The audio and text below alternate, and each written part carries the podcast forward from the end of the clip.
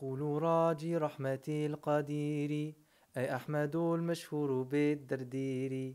الحمد لله العلي الواحد العليم الفرد الغني المجيد. وأفضل الصلاة والتسليم على النبي المصطفى الكريم. بسم الله الرحمن الرحيم. الحمد لله رب العالمين والصلاة والسلام على سيدنا محمد وعلى آله وصحبه أجمعين.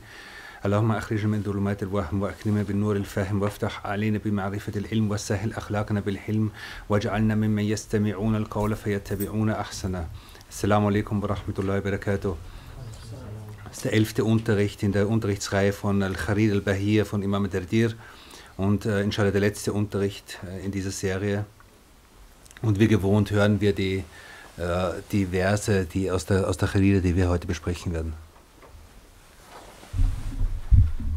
بسم الله الرحمن الرحيم وصلى الله وسلم وبارك على سيدنا محمد وعلى آله وأصحابه أجمعين.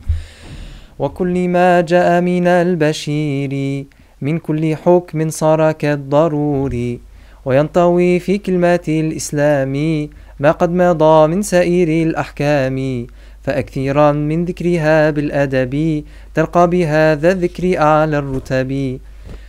وغلب الخوف على الرجاء وسر مولاك بلا تناء وجدد التوبة للأوزار لا تيأسا من رحمة الغفار.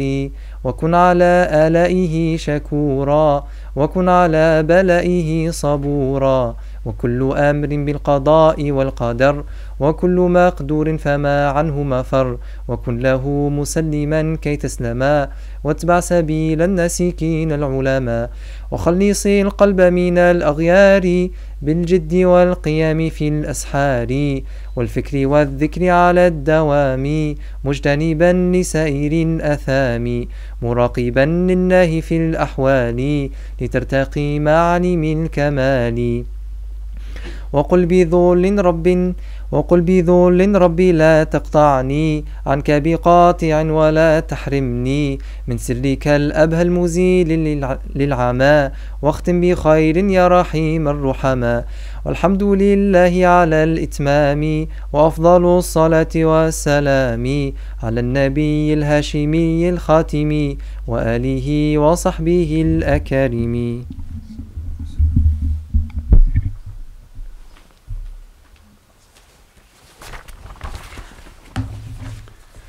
Bismillahirrahmanirrahim.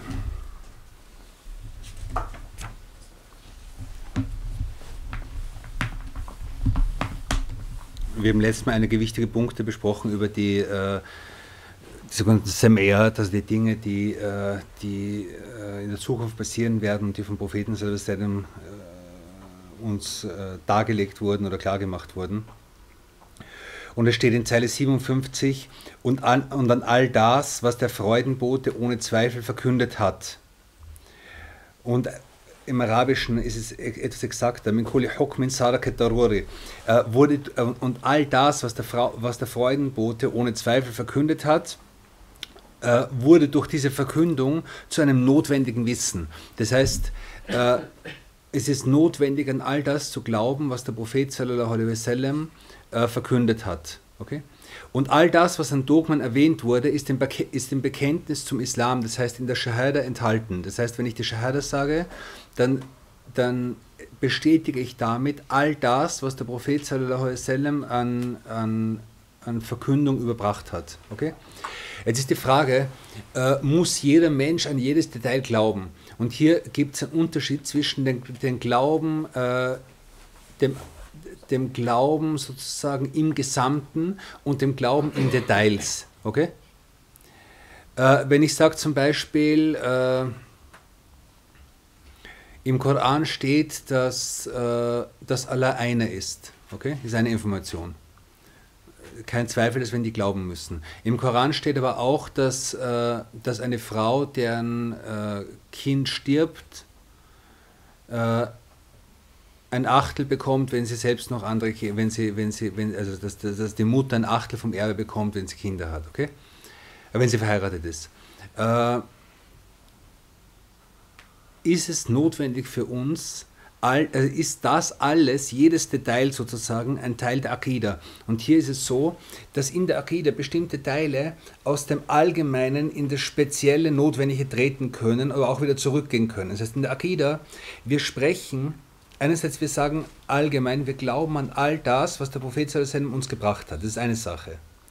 Und die Details werden notwendig, je nachdem, welche Zweifel zu dieser Zeit gerade auftreten. Okay? Und, und aus dem Grund gibt es eine Geschichte und eine, eine, eine, eine, eine, einen historischen Zusammenhang von dieser Wissenschaft der Akida. Äh, wie wir zum Beispiel das immer wieder erlebt haben mit diesen Beispielen von Mortezela, dass zum Beispiel das bestimmte, das bestimmte, äh, dass bestimmte Zweifel aufgetreten sind und und die, die Gelehrten haben auf diese Zweifel reagieren müssen und haben bestimmte, Detail, bestimmte Details in der Akida sozusagen herausarbeiten müssen. Und es wurde dann für die Menschen notwendig, im Detail daran zu glauben. Heute zum Beispiel sind vielleicht bestimmte Dinge notwendig, in der Akida zu glauben, an die man vor 500 Jahren nicht gedacht hat. Zum Beispiel die Art und Weise, wie Adam erschaffen ist, wie der Mensch erschaffen ist. Die Erschaffung des Menschen ist etwas, was mit Akida zu tun hat. Okay? Die, die uns, wo wir heute sozusagen herausgefordert sind in einer Weise, in der wir früher nicht herausgefordert waren. Oder äh, bestimmte Mutashabihat im Koran zu verstehen, äh, bestimmte äh, Verse zu verstehen, in denen, äh, in denen scheinbar, äh, die scheinbar auf einen, also die, die, die suggerieren, als, als hätte Allah einen Ort, in dem er ist, oder eine bestimmte Richtung, eine Himmelsrichtung und so weiter. Ja? Das sind Dinge, die wir heute, also die, auf die wir heute, äh, wo, wo, wir heute auch in der Akide sozusagen reagieren müssen, auf bestimmte Zweifel, die, die, die, die entstanden sind. Und wie wir heute, was heute zum Beispiel wichtiger ist, die Richtungslosigkeit Allahs zu betonen. Das heißt, Dinge in der Akida, es, es gibt einerseits die Pflicht, allgemein an all das zu glauben, was der Prophet gebracht hat. Ja? Und dann gibt es bestimmte Akzente, die wir setzen müssen, die je nach, je nach Zeit, je nach Umständen und auch je nach geistiger Umgebung sozusagen äh, besonders betont werden müssen. Okay? Gut. Und in Zeile 59 beginnt Imam al-Tadir was sehr Interessantes, was nicht üblich ist oder was nicht in allen Akide-Büchern üblich ist, nämlich er spricht jetzt darüber, welche Konsequenzen dieser Glaube für uns selbst haben soll. Das heißt, was, wenn ich jetzt das alles glaube, wir haben jetzt über Allah, wir haben über die geistigen Urteile gesprochen, wir haben über die wichtigsten Eigenschaften Allahs gesprochen, über die wichtigsten Eigenschaften der Propheten gesprochen und über die wichtigsten Dinge gesprochen, die uns erwarten in der Zukunft. Äh, und daraus folgt etwas, daraus folgt eine Konsequenz, nämlich, dass wir uns äußerlich und innerlich auf diese Realitäten einstellen müssen. Okay? Und und das ist das, was Imam Tadir jetzt von dieser Zeile 59 bis zum Ende der Kasside beschreibt. Okay? Und er spricht, er spricht über äußere Dinge, aber er spricht vor allem über innere Dinge. Das heißt, er spricht darüber, wie wir, dass es daraus die, die, sozusagen die Pflicht entsteht, uns um unser Inneres zu kümmern und unser Inneres zu reinigen und uns Allah sozusagen zuzuwenden und versuchen, sozusagen unsere Herzen der Wahrheit, die wir gelernt haben, äh, unsere Herzen entsprechend der Wahrheit, die wir gelernt haben, auszurichten. Okay? Und das ist etwas, was nicht selbstverständlich ist, sondern was ein Prozess ist, der schwierig ist. Okay? Und es ist, jeder, es ist für jeden klar, es gibt äußere Eigenschaften, die gut sind und es gibt äußere Eigenschaften, die schlecht sind. Jeder von uns kennt es. Und es gibt innere Eigenschaften, die gut sind und innere Eigenschaften, die schlecht sind. Und, die, und der Prozess, der aus diesem, aus, dieser ganzen, aus diesem Wissen, das wir gelernt haben, folgt, ist der, dass man versucht, von den schlechten Eigenschaften sich schrittweise in Richtung eines Besseren zu entwickeln. Okay? Und wenn es aufs Innere bezogen ist, dann nennt man das als einen Fachausdruck der Sauf oder Sufismus, wie auch immer. Okay?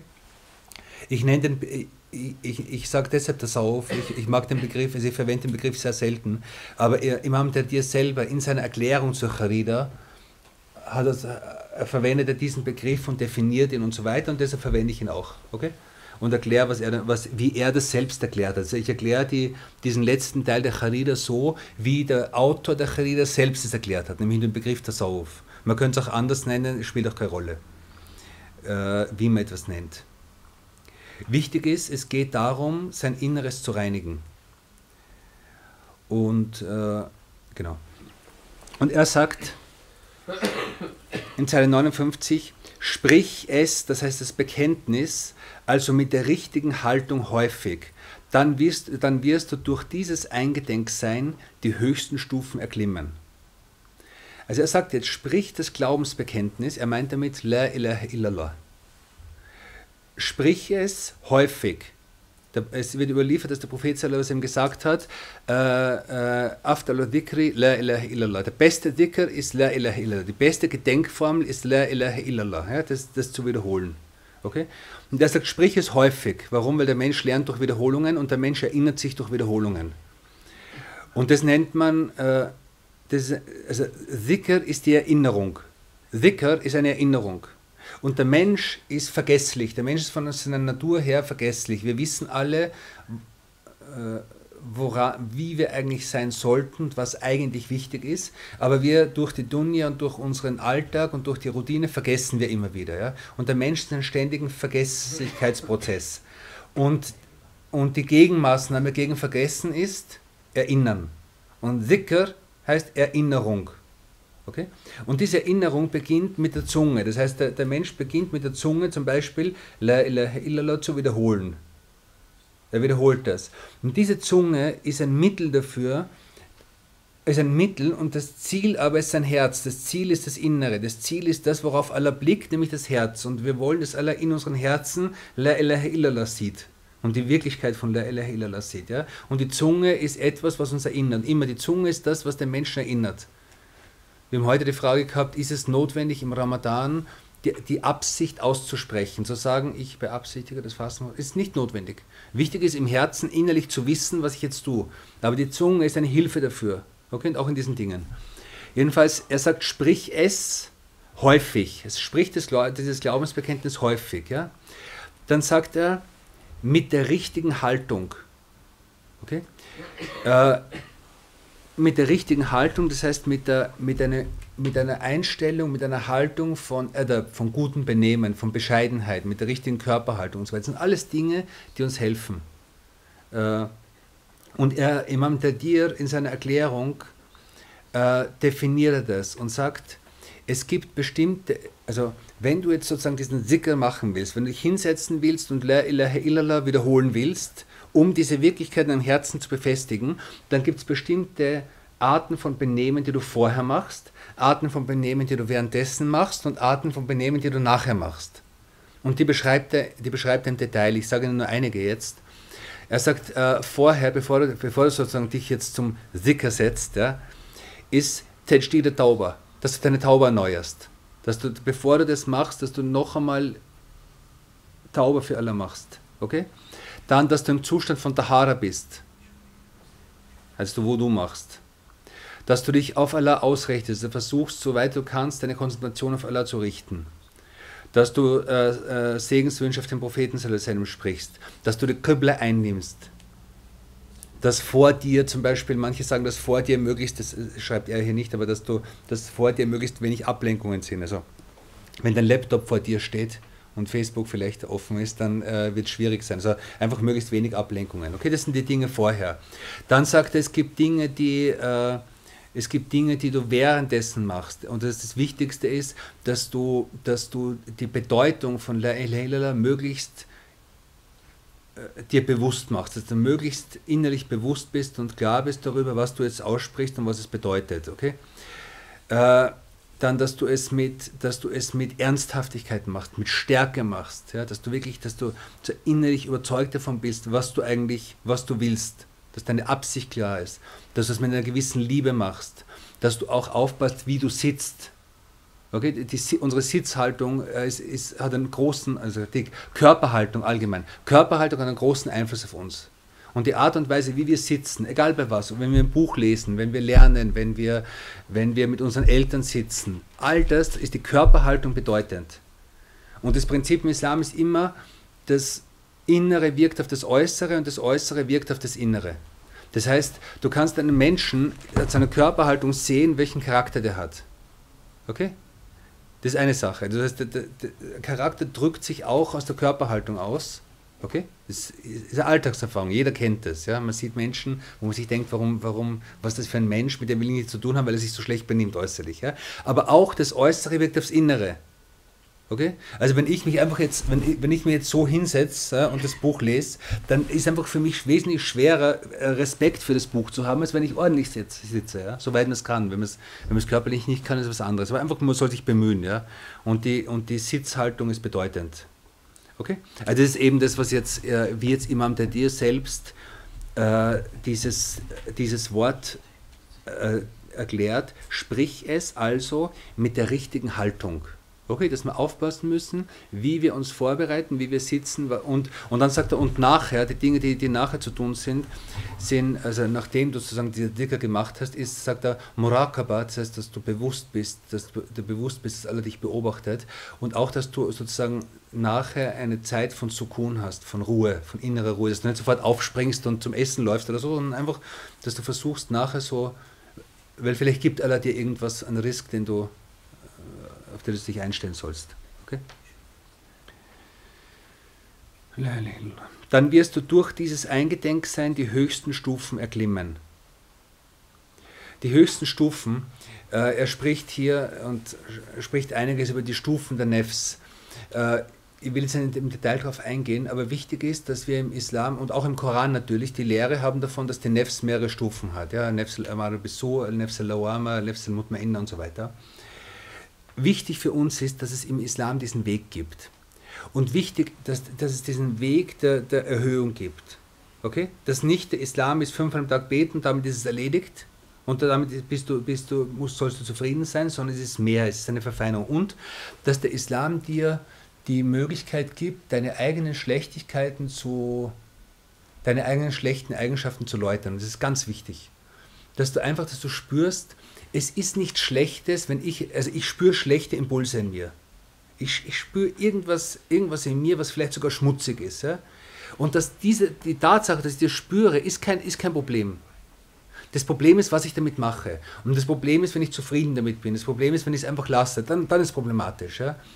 Aber, aber diese Wissenschaft ist eine Wissenschaft der Seele, ist eine Wissenschaft, die die Seele beschreibt und die auch beschreibt, wie man mit der Seele umgeht. Letzte Woche war Ingrid Metzen da. Und die hat sehr viele gute Ideen gebracht. Und eines davon war, dass sie gesagt hat, es ist auffällig, dass in vielen Moscheen immer nur geredet wird, ja, und der Islam ist so schön und wir Muslime sind so gut und alles ist so gut und alles ist so schön. So, jetzt sind wir sind die absolut weißen Menschen. Wir sind Alhamdulillah, dass wir hier sind, Alhamdulillah, dass wir beten, Alhamdulillah, stimmt ja. Aber äh, der, der, Islam ist sozusagen, also der, oder die Muslime und unsere Realität ist absolut weiß. So, die Frage ist, was machen wir mit dem, was in uns schwarz ist? Und jeder von uns hat es. Was machen wir mit dem? Und da gibt es jetzt einen psychologischen Mechanismus, der heißt Projektion.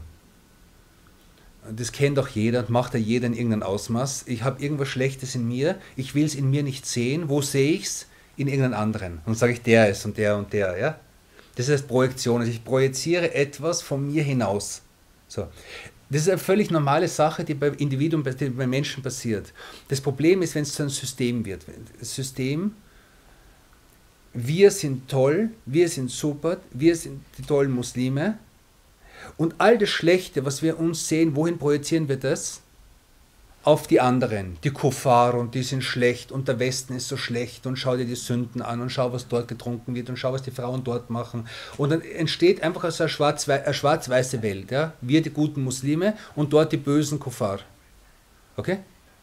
Und Ingrid Metzen hat etwas sehr Interessantes gesagt. Sie hat gesagt, was passiert mit jungen Menschen, mit jungen Muslimen, die in, diesen, in dieser, sage ich jetzt, geistlosen Atmosphäre aufwachsen und spüren plötzlich, ich habe etwas Schwarzes in mir. Ich habe irgendwelche Gelüste in mir, die ich nicht haben sollte, was auch immer. Was passiert?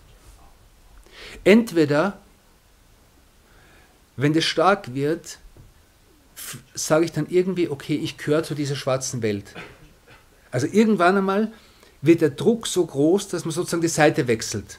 Wenn wir alle so gut sind und alles so schön ist und alles so toll ist und dort draußen ist die schwarze, böse Welt, die Kuffar, ja, dann irgendwann einmal kommt der Punkt, wenn ich in mir Schwarzes finde, dann sage ich, okay, ich gehöre nicht hierher, dann gehöre ich dorthin.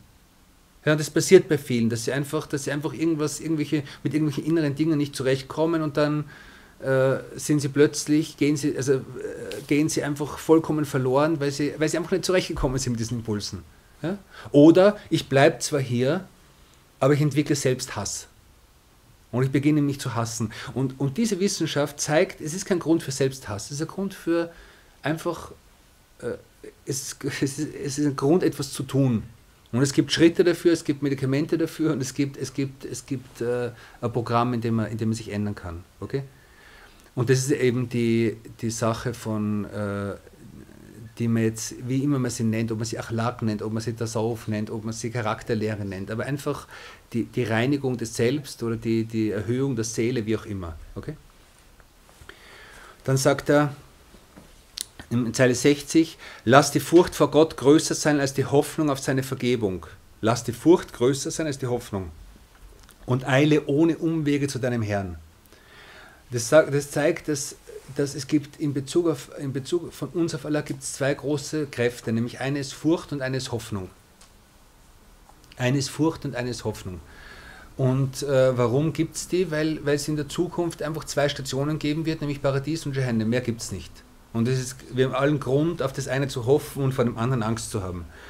Und, äh, und die Frage ist, was soll stärker sein? Gelehrten sagen, es sind die zwei Flügel, mit denen der Muslim fliegt, Furcht und Hoffnung. Aber was soll stärker sein? Ja? Weil wir wissen es ja nicht. Wir, können, wir, wir haben absolut keinen Anhaltspunkt. Eine, ich habe schon mal erzählt im, im, im, Unterricht. Einer der Gelehrten hat gesagt, wenn ich, die, wenn ich die Beschreibung der Leute des Paradieses sehe, dann sage ich, ich gehöre nicht zu ihnen und bekomme Angst. Und wenn ich die Beschreibung der Leute der Hölle sehe, dann sage ich, ich gehöre nicht zu ihnen, bekomme Hoffnung. Ja? Aber wir wissen es nicht. Wir sind, einfach, wir sind einfach in einem Zustand, wo wir es nicht wissen. Die Frage ist, was sollte stärker sein? Ja? Und er sagt, lass deine Furcht stärker werden. Warum? Weil der Makam von Allah es verdient, dass man, vor ihm, dass man ihn mehr fürchtet, dass man Hoffnung hat. Okay?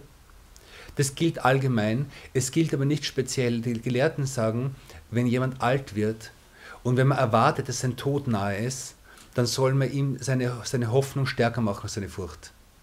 Weil die starke Furcht ist sozusagen, die hilft, hilft dann von Sünden wegzubleiben und so weiter. Ja. Aber für jemanden, der sozusagen nahe am Tod ist, ist es besser, äh, seine Hoffnung zu stärken und nicht seine Furcht. Also nicht irgendwie jemanden, der am Sterben ist, ihn von Jehannam erzählen. Ja. Und eile ohne Umwege zu deinem Herrn. Eile ohne Umwege zu deinem Herrn. Warum macht man Umwege? Umwege macht man entweder, weil man den Weg nicht kennt oder weil man äh, unentschlossen ist. Also ich will jetzt von hier in die Stadt, ins Stadtzentrum gehen. Äh, ich mache äh, entweder ich gehe den direkten Weg, wenn ich entschlossen bin, wohin, wohin ich gehen will, wenn ich weiß, wohin ich gehen will und wenn ich weiß, wie der schnellste Weg ist, dann mache ich den direkten Weg. Umwege macht man, wenn man, wenn man den direkten Weg nicht kennt oder wenn man zwar einen kennt, aber sagt, ja, jetzt schaue ich mal da rein, jetzt gehe ich mal dorthin, jetzt mache ich mal das, mache ich mal jenes und so weiter. Das sind die Umwege. Okay? Und er sagt, eile ohne Umwege zu deinem Herrn.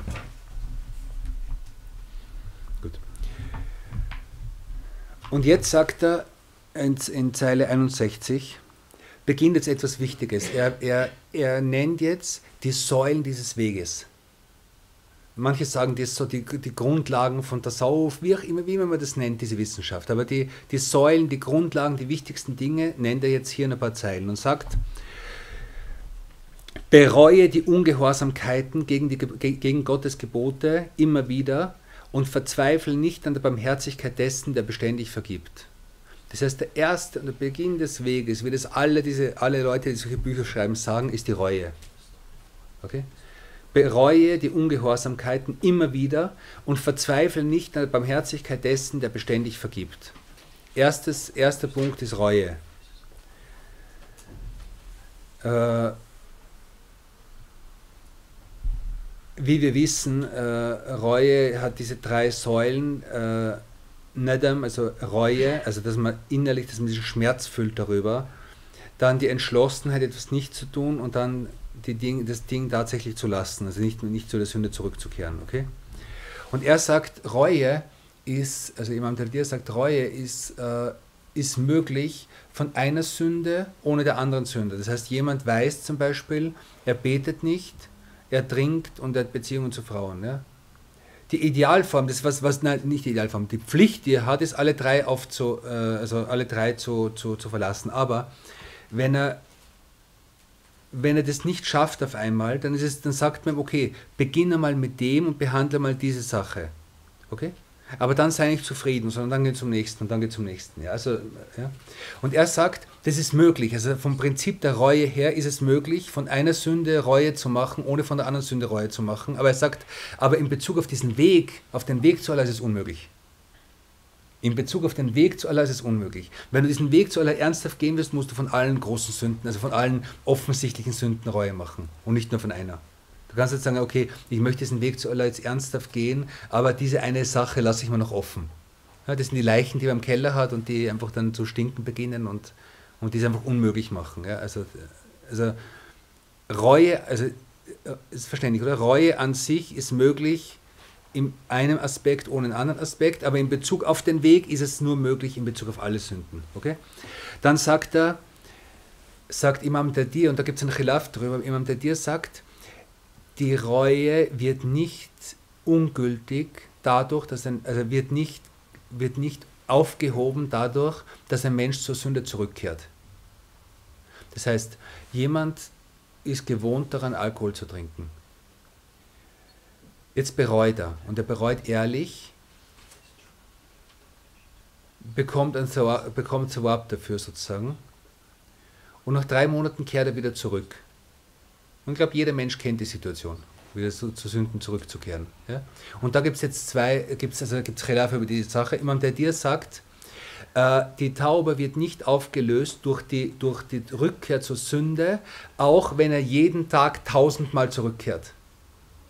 Also auch wenn du wieder zurück, wenn du, du bist jetzt, du hast jetzt die Sünde gemacht, du kommst und, und hast Tauber gemacht, jetzt fällst du wieder in die Sünde. Was sagt er dir? Mach sofort wieder Tauber. Sofort wieder, auch wenn es tausendmal am Tag ist, mach Tauber, mach Tauber, mach Tauber, mach Tauber. Und darum steht hier, be, äh, bereue die Ungehorsamkeiten immer wieder. Weil nämlich ein beliebter Trick von Shetan ist, mach keine Taube, weil du wirst sowieso zu schwach sein, du wirst sowieso wieder zurückkehren und dann hat die Taube jetzt keinen Sinn. Ich glaube, jeder kennt das. Ja? Und und das ist halt der Trick von Shetan. Und es gibt noch, noch, noch etwas, äh, das hat auch Ingrid Metzen letzte Woche erwähnt. Sie hat gesagt, bei vielen Leuten, es gibt, es gibt Verzweiflung, dass man sagt, ich schaffe es sowieso nicht. Bei manchen Leuten ist diese Verzweiflung ehrlich, dass sie einfach glauben, dass sie einfach, sie kennen Allah nicht und sie glauben, er kann das nicht vergeben. Ich habe so viel gemacht, er kann das nicht verzeihen. Das gibt's. Aber es gibt auch eine andere Version, die schlimmer ist, nämlich dass man sagt, ich glaube, ich bin so verzweifelt, ich glaube nicht, dass Allah mir das verzeihen kann und so weiter. Warum? Weil man noch weiter Spaß haben möchte. Man gibt sich verzweifelt, weil man, noch, weil man, weil man diese Sache, weil man die Sache noch ein paar Mal genießen will. Und dann sagt man, okay, ich schaffe es einfach nicht tauber zu machen, aber in Wirklichkeit ist die Absicht, ich will noch ein bisschen genießen. Okay? Und das ist ja der, äh, ein schlimmer Zustand in Bezug, in Bezug auf Tauber.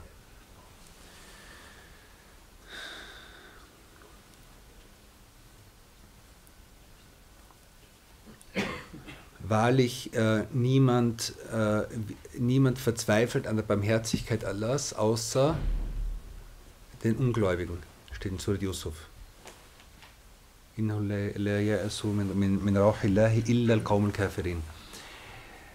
Also man, man soll nicht verzweifeln dran, aber gleichzeitig soll man die Taube auch nicht aufschieben. Okay?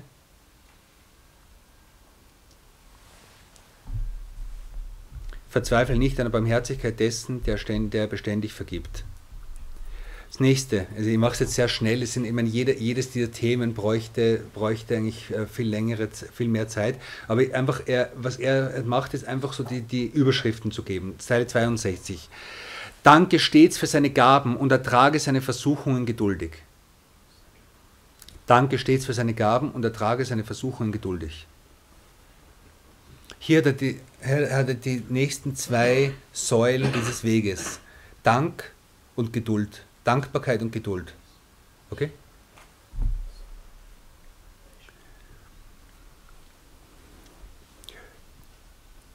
Äh, Dankbarkeit ist natürlich mehr als zu sagen Alhamdulillah. Warum? Weil Alhamdulillah sagen wir alle. Alhamdulillah sagen wir alle.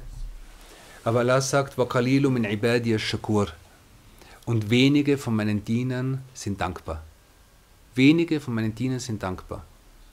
Okay?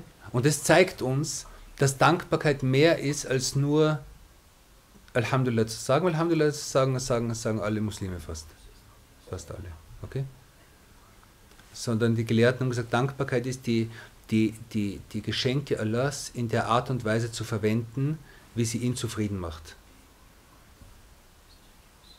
Okay? Und äh, Dankbarkeit hat kein Ende. Dankbarkeit hat kein Ende. Äh, Mullah Ramadan Buddha hat gesagt, ich weiß nicht, wie ich dir danken soll. Denn wenn ich dir dankbar bin, dann muss ich dir dankbar sein für die Dankbarkeit. Und das verdient Dankbarkeit.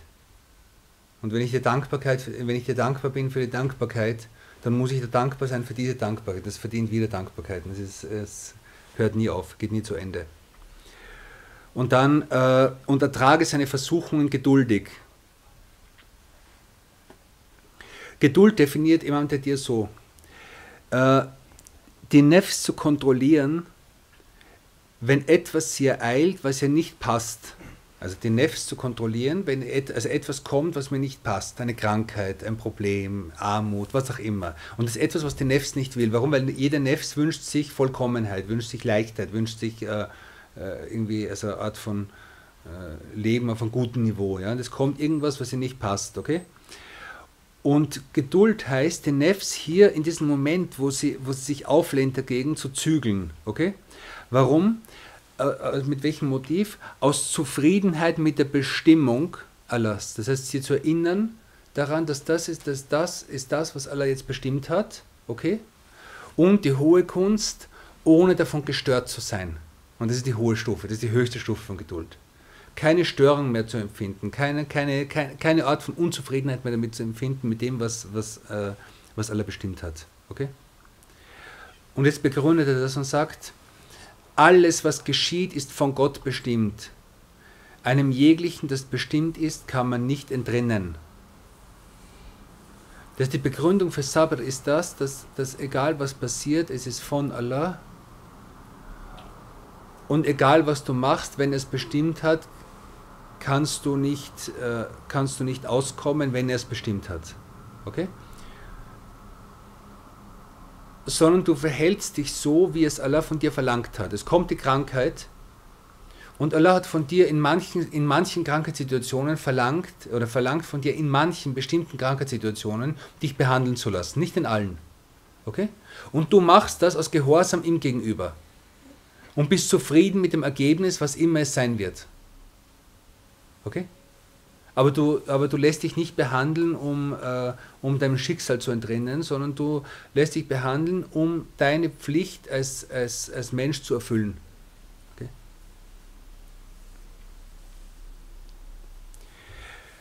Also wir haben jetzt Reue, Dankbarkeit, Geduld. Dann sagt er in Zeile 64, nimm es, das heißt das von Gott verfügt und gebotene an, auf das du gerettet wirst. Also nimm es an, sei geduldig und folge dem Weg der weltentsagenden Gelehrten. Folge dem Weg der Gelehrten. Und das ist, die nächste, das ist der, nächste wichtige, äh, der nächste wichtige Punkt. Folge den Gelehrten. Folge den Gelehrten der Akida, indem du einen der anerkannten, der beiden anerkannten Schulen der Akida folgst, der Glaubenslehre folgst und richte, die, die, die, richte dich danach. Okay? Folge, den äußeren, folge in deinen äußeren Handlungen den Gelehrten, indem du eine der vier Rechtsschulen aussuchst und der folgst. Okay? Und in deiner inneren Erziehung folge dem, was die Gelehrten dir über innere Erziehung gesagt haben, beziehungsweise idealerweise äh, such dir einen lebenden Lehrer, der dir auf diesem Weg helfen kann. Okay? Das ist sozusagen jetzt der nächste, der nächste Teil davon, dieses, äh, das Folgen der Gelehrten. Zeile 65. Verbann alles andere außer Gott durch Ernst und Beten am frühen Morgen aus dem Herzen. Verbanne alles andere, alles andere, was nicht Allah ist, aus deinem Herzen. Manche Gelehrten haben gesagt, die Herzen von uns sind wie Götzentempeln. Die Herzen von uns sind so wie Götzentempel, die voll sind mit irgendwelchen Dingen, die wir anbeten, denen wir dienen. Ja, wir dienen unseren Gelüsten, wir dienen dem, der Geldgier, wir dienen dem, wir dienen der, wir die, also, und das alles in unserem Herzen, äh, passiert in unserem Herzen. Und die Kunst ist, diesen, dieses Herz frei zu machen von all diesen Götzen und es nur mehr Allah äh, zuzuwenden. Und das ist das Ziel dieses Weges und das Ziel dessen, was Imam Dadir hier beschreibt. Und es ist, warum steht es im Akida-Buch? Weil es eine logische Konsequenz der Akida ist. Wenn ich weiß, dass Allah einer ist, wenn ich weiß, dass Allah der Einzige ist, der Macht hat, wenn ich weiß, dass Allah der Einzige ist, der alles kann, wenn ich weiß, dass Allah ist, der ist, der alles weiß, auch die innersten Dinge, wenn ich weiß, dass äh, dass der Prophet sallam, uns alle diese Dinge gebracht hat mit dem vollkommensten Charakter. Und wenn ich weiß, dass ein, ein Jenseits auf uns wartet, in dem es nur diese zwei Stationen von, von Jannah und Jahannam gibt, dann, dann ist die logische Konsequenz, dass ich mein Inneres reinigen muss von allen anderen Hoffnungen und trügisch, trügerischen Hoffnungen. Okay? Also insofern, das, also das der, der, also deshalb beschreibt er, also beschreibt er diese Dinge im Zusammenhang mit Akida. Verbann alles andere außer Gott durch Ernst aus dem Herzen. Durch Ernst, das heißt durch Ernsthaftigkeit, durch ernsthaftes Arbeiten. Sheikh Naim hat einmal gesagt, äh, wenn du ein Auto reparierst, dann musst du deine Ärmel hochkrempeln und zu arbeiten beginnen. Und genauso ist es mit dir selbst. Du musst, also wir müssen, wir müssen beginnen zu arbeiten, wir müssen beginnen ernst zu sein. Ja? Und, und nicht warten, ja, inshallah, eines Tages wird alles gut werden oder so. Und beten am frühen Morgen. Äh, Bil Ashar sagt er hier, Fil Ashar, in der, in der Zeit von, von Sachar, also frühen Morgen. Gemeint ist damit nicht falscher Gebet, sondern gemeint ist das letzte Drittel der Nacht. Und dieses Gebet ist einfach das Gebet, das ein, ein, das Kennzeichen und die, der Ausweis von Salihin, von rechtschaffenen Menschen. Alle sollen uns mit denen zusammenbringen und äh, an sie anheften. Das, das, das, das Zeichen von rechtschaffenen Menschen ist, dass sie in der Nacht aufstehen und beten. Nicht, dass sie zum Frühgebet aufstehen. Das Frühgebet aufstehen ist das Mindeste, was ein Muslim tun muss. Ja? Aber, aber das, das, das Zeichen von Rechtschaffen ist das. Ich kenne ich kenn einen, einen Sheikh, der hat geheiratet, der hat gesagt, äh, das, was er von der Frau, also sozusagen, also er sucht eine Frau und, und das, was er sozusagen als Kriterium gesetzt hat, ist, dass sie in der Nacht aufsteht und betet. Nicht, dass sie Kopftuch tragt, dass sie fünf Gebete, das ist sowieso, das ist, äh, aber aber sozusagen, das ist ein Zeichen gewesen für ihn, dass, sie, dass, sie, dass eine Frau rechtschaffen ist. Aber natürlich, äh, bevor wir es von Frauen verlangen, müssen wir es von uns verlangen. Ja? Und okay? Vertra also ver verbann alles andere außer Gott durch Ernst und Beten am frühen Morgen aus dem Herzen. Durch beständiges Gottesgedenken, wobei du alle Sünden zu meiden suchst beständiges Gottesgedenken, Zikr. Allah sagt, Fadkuruni eskurkum.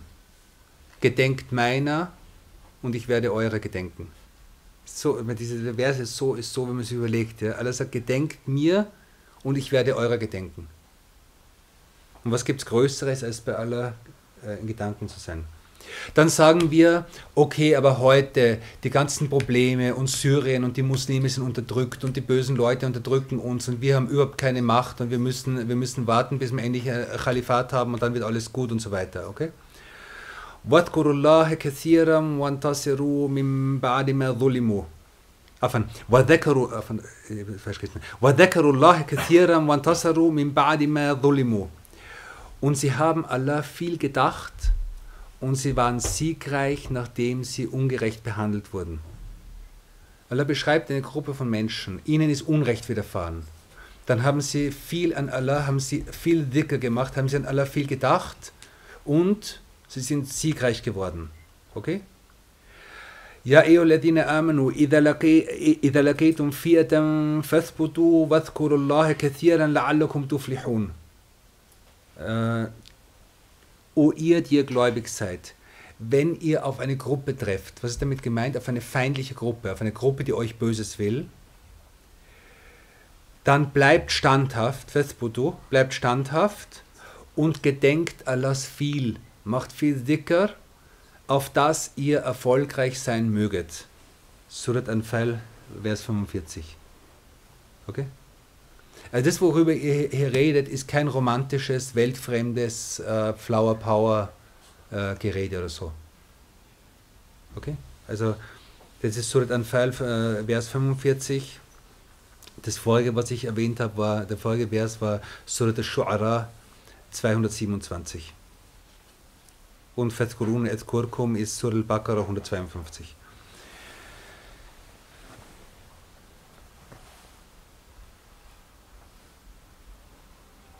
Also verbann alles andere durch Ernst und Beten am frühen Morgen aus dem Herzen, durch beständiges Gottesgedenken, wobei du alle Sünden zu meiden suchst. Das ist immer verbunden damit, Sünden zu meiden.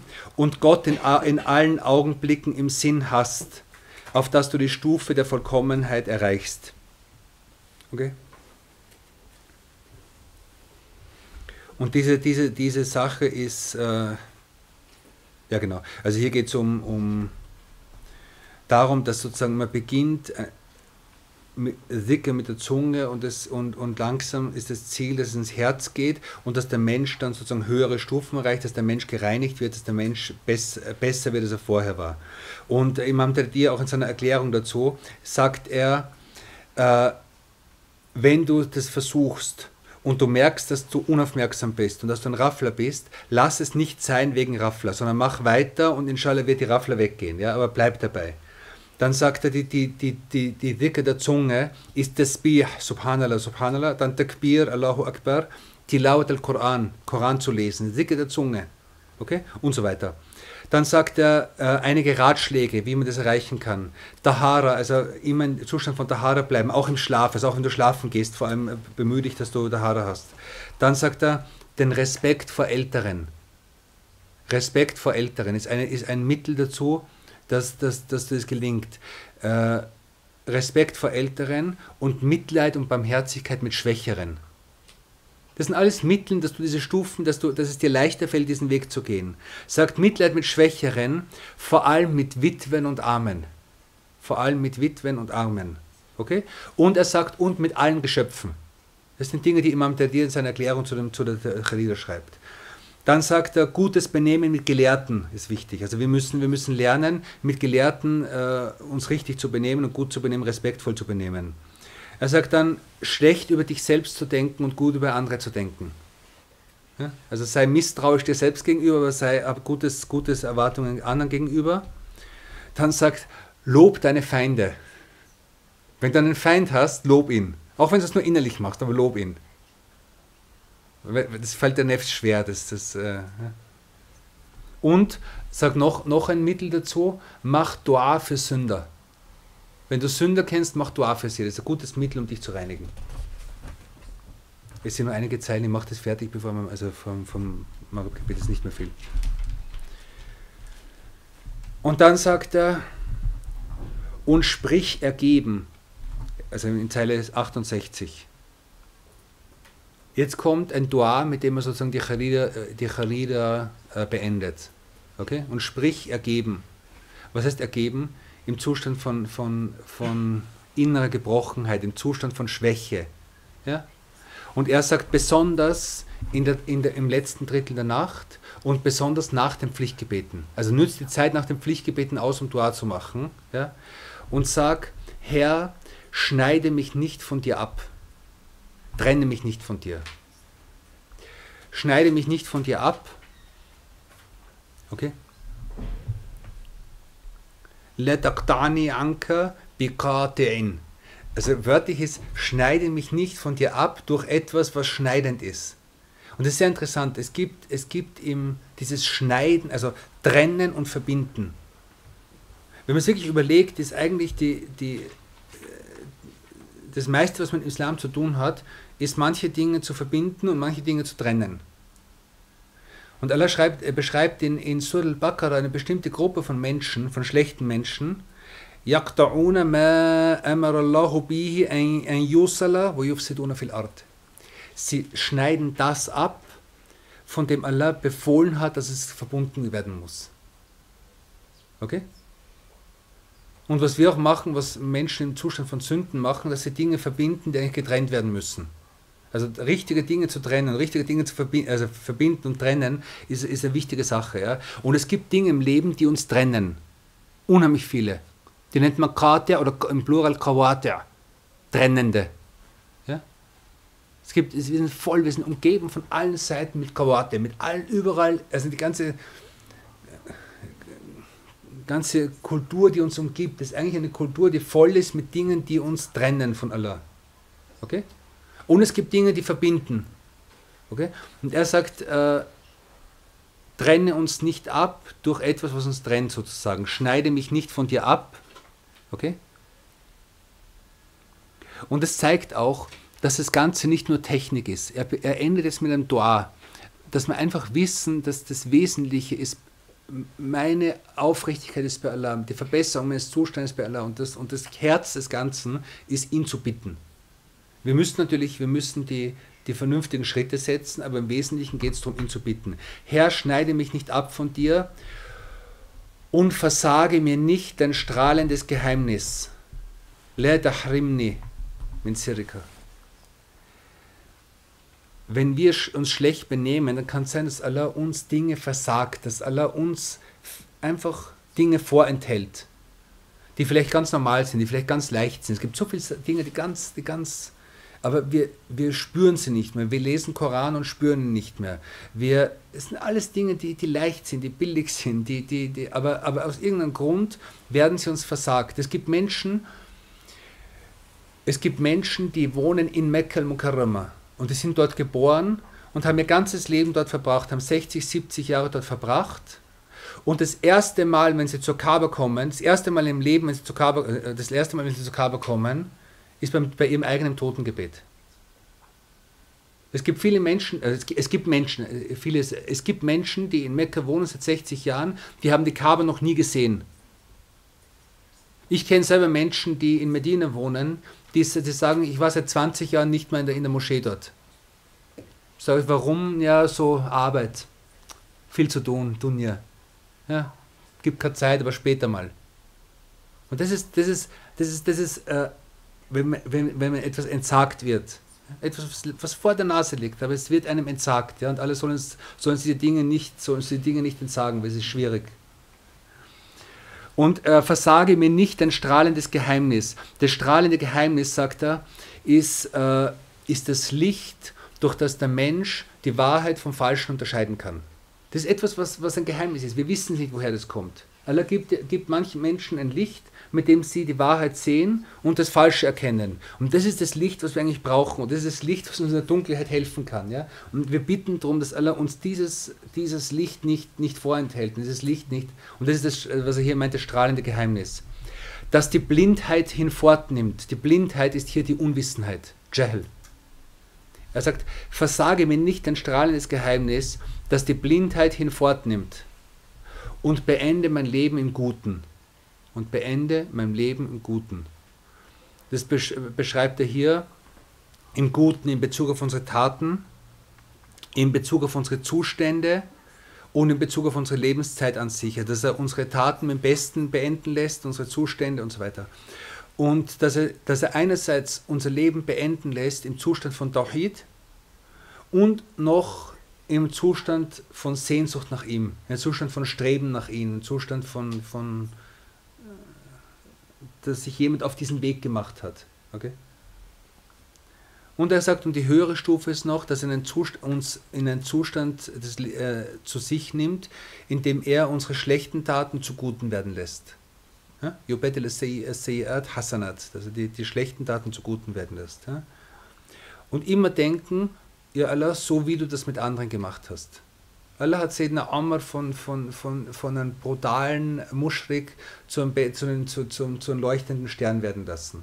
Und das ist der gleiche, der, der gleiche, der ihn damals verwandelt hat, kann uns verwandeln.